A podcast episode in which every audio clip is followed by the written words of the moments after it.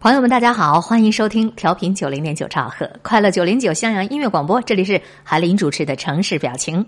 今天的节目开篇，和大家一起分享一个话题：他日嫁得如意郎君，谢君当年不娶之恩呐。这句话没有一点酸溜溜的意思，说的是自己的内心很坦诚、很庆幸的一段告白。小 S 是一个著名的节目主持人，他在和他的。恋爱对象黄子佼分手了十五年之后，又一次有幸同台，两个人在节目当中以一个拥抱互勉恩仇，这个画面的确是戳中了无数网友的泪点啊！想当年，小 S 在遭遇到黄子佼劈腿以后，泪流满面。十五年之后，她不仅成了综艺一姐，而且更遇到了现在的老公徐亚军，所以。他日嫁得如意郎君，谢君当年不娶之恩。这句话是最适合小 S 不过了。在娱乐圈，这样的女明星并不少见。陶晶莹曾经被熊天平抛弃过，最后嫁给了李李仁杨千嬅离开了郑中基，嫁给了丁子高。这些女人们在遭遇了背叛、遭遇了抛弃之后，华丽的转身，遇到了一个更好的自己，同时也遇到了一个更好的他。小 S 和黄子佼曾经是娱乐圈的金童玉女。两个人都恋爱谈了四年多了，外界传闻都已经要谈婚论嫁，而这个时候，曾宝仪突然卷入了他们之间的感情，小 S 几乎把眼睛都哭肿了，说了自己的分手宣言。黄子佼、曾宝仪一度成了他心中不能够碰触的疼痛。在经历了好朋友跟男朋友的共同背叛之后，小 S 摘下了自己的牙套，跟着姐姐大 S 学美容、学保养、学国标。学减肥，最终夺下了金钟奖最佳主持人，风头远远的盖过了黄子佼。零五年，小 S 嫁给了徐亚军，成为有三个可爱女儿的辣妈。小 S 多年之后重新再遇曾宝仪，对她说：“其实啊，你不是我的敌人，而是我的恩人。没有你，我嫁不了现在这么好的老公。”再来说一说赵薇。赵薇跟汪宇的恋情曾经轰动过娱乐圈汪宇还是地产界的大亨，身家数百亿，是京城四少之一。赵薇当时跟他爱的也很坦率，曾经公开表示：“我跟我男朋友感情很好，他的名字叫汪宇。”然而，他和汪宇的这段感情在三年之后，随着汪宇和黄奕的亲密牵手照片曝光，彻底宣告破裂。离开了汪宇之后的赵薇，从率真的小燕子变成了干练的女导演，更是遇到了新加坡的富商黄有龙。黄有龙对赵薇是关怀备至，知道赵薇爱酒，甚至送了她法国的红酒庄园。瞧瞧，谢君当年不娶之恩呐，否则找不到这么好的老公了。再来说杨千嬅，杨千嬅和郑中基也曾经是乐坛上的金童玉女。一九九九年，郑中基上了一场杨千嬅主持的广播节目，对她是一见钟情。并且以杨千嬅的生日日期二月三日作为歌名表达心中爱意，但是因为男方的花心，这段感情不到一年就结束了。杨千嬅在舞台上一度失声痛哭。离开郑中基之后的杨千嬅，从乐坛转战影坛，成了现在的大笑姑婆，更是遇到了富二代丁子高。如今他们俩都已经有了爱情的结晶啊！谢君当年不娶之恩呐，否则我找不到现在这么好的老公了。再来说陶晶莹，太委屈，连分手也是让我最后一个得到消息。就如同陶晶莹的这首歌里所唱的那样，陶晶莹每一段恋情都谈的特别苦。一九九九年，她跟歌手熊天平相恋，一个是当红娱乐女主播，一个是偶像男歌手。他们的感情一曝光，立刻就轰动了演艺圈。但是由于熊天平太在乎偶像形象，不愿意公开恋情，所以在朋友聚会当中总是放陶晶莹的鸽子。多年以后，陶晶莹成了台湾主持界的一姐，嫁给了男星李李仁，成为人生的大赢家。但是熊天平则在歌坛上渐渐的沉寂下来了。吴君如被称为是女版的周星驰，也是香港的首席女笑星，但是她的情路却非常坎坷。早年在无线，吴君如因为姿容太平、不漂亮，一直没办法上位。男朋友杜德伟嫌弃吴君如常常演丑角这段感情最后以男方的劈腿而告终。吴君如分手以后发奋的减肥，短短三个月就瘦了大约三十斤。多年以后，吴君如成了喜剧界的天后，身边更有了导演陈可辛相伴了。谢君当年不娶之恩呐，容我今日能够嫁得如意郎君呐。最值得一提的是女主播孟广美。孟广美曾经被她的前男友骗的是倾家荡产，一度要靠租房子过日子。当年她和意大利的前男友认识十一年，恋爱了谈五年。恋爱期间，她把自己的全部身家都给男朋友去做投资，哪里料到男朋友卷入了一桩诈骗案。孟广美不仅仅将一辈子的积蓄都打了水漂，更是无家可归。为此，孟广美不得不复出演戏赚钱养家，从而又认识了现任老公。男方是北京世贸天阶的董事长，身家过亿。多年以后，孟广美表示：“我的丈夫非常感谢之前骗了我的那个男人，因为要不是这个男人，他也不会能够娶得到我。”这是多么励志的打鸡血的故事啊！我想，每一个人在感情的道路上都不可能一下子就能够功成圆满。他日嫁得如意郎君，谢君当年不娶之恩，失败了，分手了，劈腿了，都没有什么大不了的。你经历这么多的挫折，不过是为了去寻找那个生命当中真正属于你的真命天子、真命天女。别装作仍然温柔，别装作一切平静如旧。我们曾爱过了多少个年头？了解你不会不算足够，请原谅我的坦白。别以为我什么都不明白，感觉渐渐缺少的一点点，告诉我你都已经在改变。你的眼睛背叛了你的心。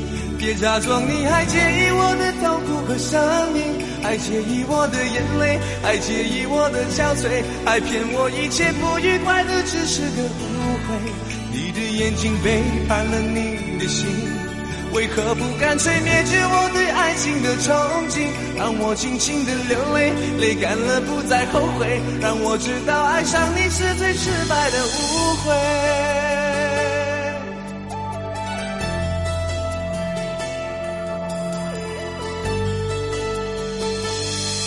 装作仍然温柔，别装作一切平静如旧。我们曾爱过了多少个年头，了解你不会不算足够，请原谅我的坦白。别以为我什么都不明白，感觉渐渐缺少的一点点，告诉我你都已经在改变。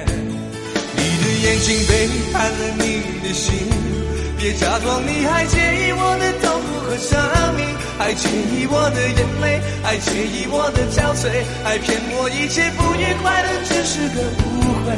你的眼睛背叛了你的心，为何不干脆灭绝我对爱情的憧憬？让我尽情的流泪，泪干了不再后悔，让我知道爱上你是最失败的误会。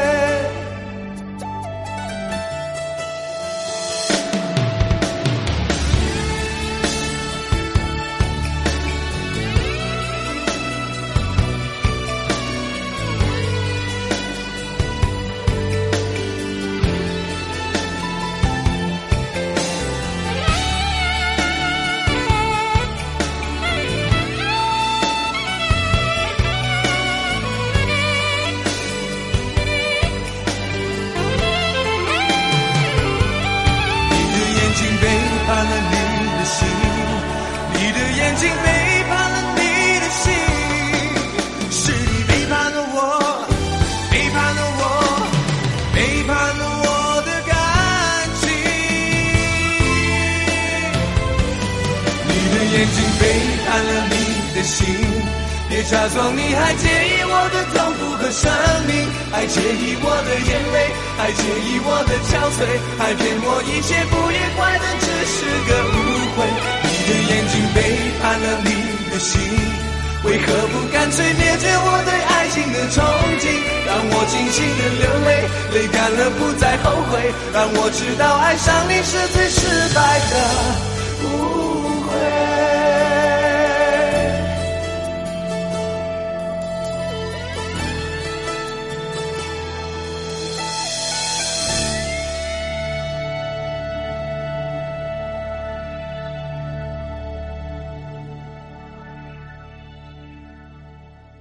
各位正在收听到的是调频九零点九兆赫快乐九零九襄阳音乐广播，海林主持的城市表情。听完了郑中基的这一曲《你的眼睛背叛了你的心》，再想一想刚才每天一堂理财课这个微信公众平台上推荐的文章，叫做《他日嫁得如意郎君，谢君当年不娶之恩》，告诉我们在婚姻情感的道路上，不要害怕出错，不要害怕遇人不淑。那么多的失败，那么多的挫折，不过是为了把你推向正确的位置，把你推向一个正确的道路。换一个话题来听一听。分享到的是腾讯大家上李小飞的观点：赵本山沦落现实的一代宗师。我对赵本山目前的状况了解不太多，真相如何也不太清晰。我们不提他最近的这个状况，我们提到的是一种现象：人这一辈子最难得看透的，便是生死、是非、成败、荣辱。其实说到底就是一个字——我。非常的认同。腾讯大家李小飞的这篇文章里的一个观点啊，一起来分享一下作者的智慧。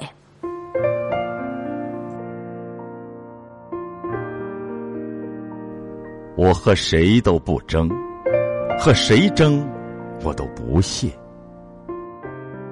我爱大自然，其次就是艺术。我双手烤着生命之火取暖，火萎了。我也准备走了。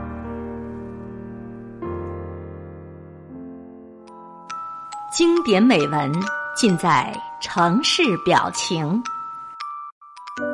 FM 九零点九，襄阳音乐广播。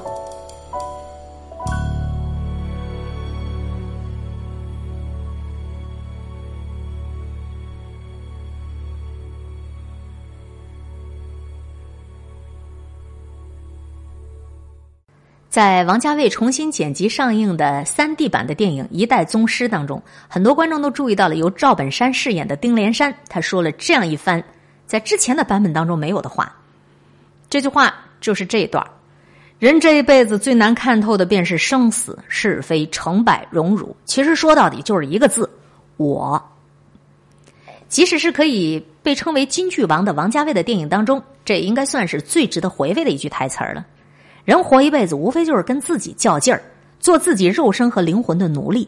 人活一辈子的追求，无论是物质上的葛朗泰式的，还是精神的托尔斯泰式的，还是野心的拿破仑式的，说到底，其实就是一个我。最后受累于的，还是一个我。即使是舍己从人、舍身求道这一类貌似放弃了我的行为，实际上也是追求更高的精神高度，一种对于我的升华、追求更高的生命光华而已。哈姆雷特在陷入活着还是不活这样的困境的时候，就如悉达多王子一般，想到了天下苍生所面临的痛苦。人这一辈子默默无闻的劳碌啊，只能够换来多少凌辱？但他只要用用一把尖刀就可以解脱了。可是，在这死的睡眠当中，又会做些什么梦呢？谁也不甘心呐，呻吟流汗。拖着这残生，可是又对死后的世界感觉恐惧，又从来没有人从死亡的国土当中回来过。莎士比亚说了半天，说的还是一个字“我”。释迦牟尼立地成佛，也是决心要为世人消除痛苦，也就是要消除这个字儿“我”。最近看新闻，看到赵本山回到他家乡铁岭，在台上给他的家乡观众拉二胡，并且表示告诉大家：“我没事儿，我就是个演员。”然后呢，他就说了一番和丁连山非常相似，只是并不像武侠世界那般超脱的话。他说：“火了这么二十几，将近三十年，我已经足够了。我的光环，我的一切，我都不会在乎了。这个时候，要是能让我回到农村，我会非常高兴。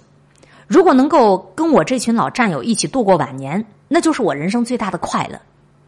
人生就是这么点事儿。”当你普普通通的时候，你想过好；当你过好的时候，你又有更高的追求。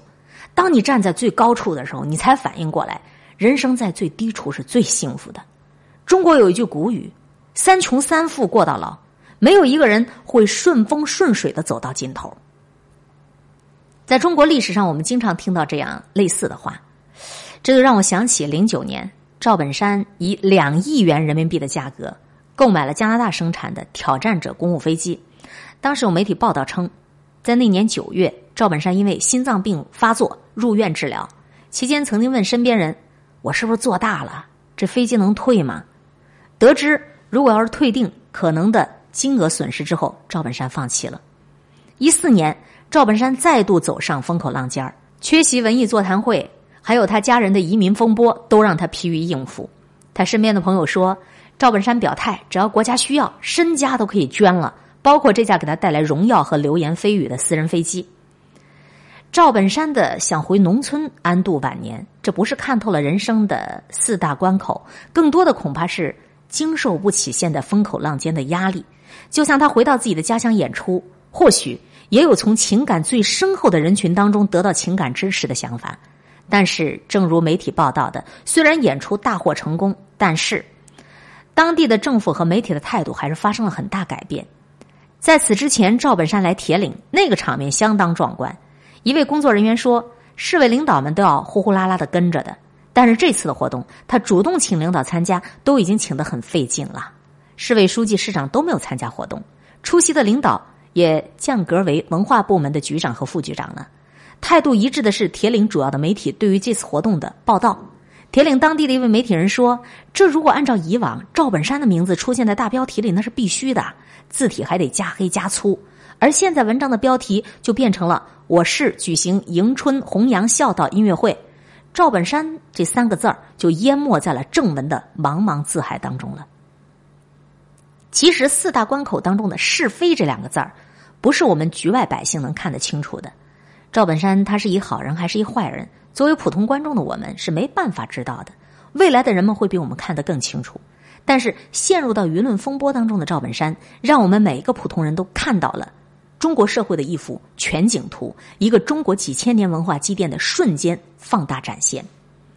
还是一代宗师，赵本山演的丁连山的师弟宫羽田，因为不允许徒弟马三儿在日本侵略后出任伪职，在交手当中被马三儿打伤死去。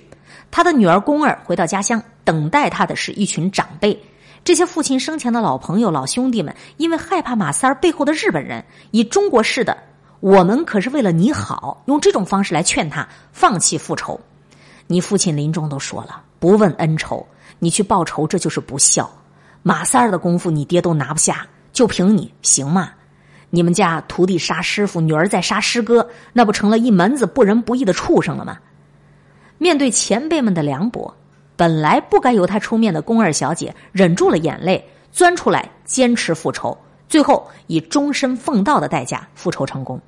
我们在电影中看到的是趋利避祸的中国文化的灰暗当中，由年轻人突破出来的可贵的一点光亮。赵本山今天面对的与宫羽田的遭遇何其相似，在没有任何确定的结论之前，在绝大多数人并没有办法得知真相的情况下。赵本山已经遭遇到了地方官员和媒体的一致舍弃，而这之前，赵本山是他们争相讨好、迎合的座上宾呐。就像赵本山的弟子大鹏描写过，他作为媒体人时接触到的媒体对于赵本山的狂热，似乎扫地的大妈都是媒体潜伏的记者。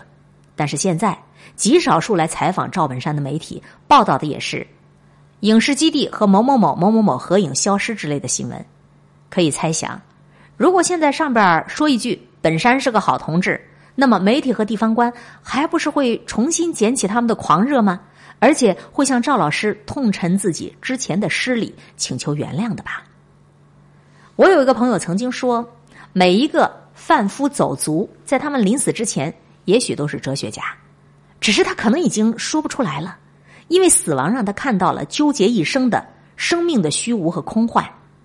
赵本山如今也是一哲学家，因为他看到了世态炎凉，看到了曾经依附于他、寄生于他，甚至受恩于他的人，如今都纷纷的避他，都唯恐不及了。与他合作多年的搭档宋丹丹对媒体说：“我和赵本山只是合作关系，没有什么私下来往。”最让人想笑的是，因为赵本山才有今天的一切的最著名的弟子小沈阳，他已经悄悄的把他的微博认证当中的“赵本山弟子”一句去掉了。但让人高兴的是，大部分的年轻网友们，他们未必支持、喜欢赵本山，也未必是站在赵本山这边的。但是小沈阳式的凉薄，得到了很多人在评论当中的不屑。我猜想，今天唯一支撑赵本山精神的，大概是他的另一个弟子大鹏。这个年轻人一直在坚定的声援着赵本山。我个人从来都不怎么看大鹏的节目，但我很同意网友们对于大鹏的赞赏。这个是有情有义的年轻人，就像我的一个朋友说的：“一个人对所有人不好，但对你一个人好，那你也不应该忘记人家的好，这才是做人的底线。”也就像鲁迅所说的：“中国少有府库叛徒的雕刻。”而这个年轻人的确是中国文化整个赵本山事件当中让人叹息的纷纷乱象当中的一抹亮色。这篇文章的作者李小飞是腾讯大家专栏作者，也是一个媒体人、作家和编导。我不知道您是如何看赵本山。我喜欢他的作品，对于他的本人我没有任何的了解，所以不便于妄加评论。但是当一个人倒霉的时候，众人都。避恐不及。当一个人发达的时候，众人都趋之若鹜，我还是挺反感的。不是标榜自己有多么清高，有多么自傲，只是人心的凉薄。往往我们看见了别人，没有看见自己。我是天空里的一片云，偶尔投影在你的波心。你不必惊异，更无需欢喜。在转瞬间消灭了踪影。你我相逢在黑夜的海上，你有你的，我有我的方向。你记得也好，最好你忘掉，在这交汇时互放的光亮。情感智慧，微笑分享，快乐九零九，襄阳音乐广播，城市表情。欢迎收听海林主持的城市表情。百度搜索 DJ 海林，您能够查阅每一期节目的文字内容，还有声音文件的上传。娱乐圈有很多的明星艺人都信佛，都是这个弟子那个弟子，但是在所有娱乐圈的名人当中，只有歌手李娜。是真正的削发为尼出家了。我喜欢李娜的声音，而且非常欣赏她曾经少有的几部歌曲作品，比如这一曲《嫂子颂》。听了腾讯大家专栏作者李小飞的那篇点评赵本山现象的文章之后，我们再来听一听李娜的这首《嫂子颂》，放飞一下自己的思绪，想一想你想要想的问题。嫂子，嫂子。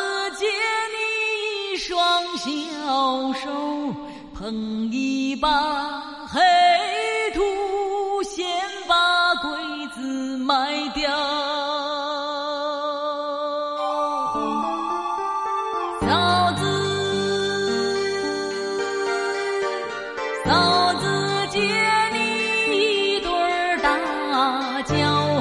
爱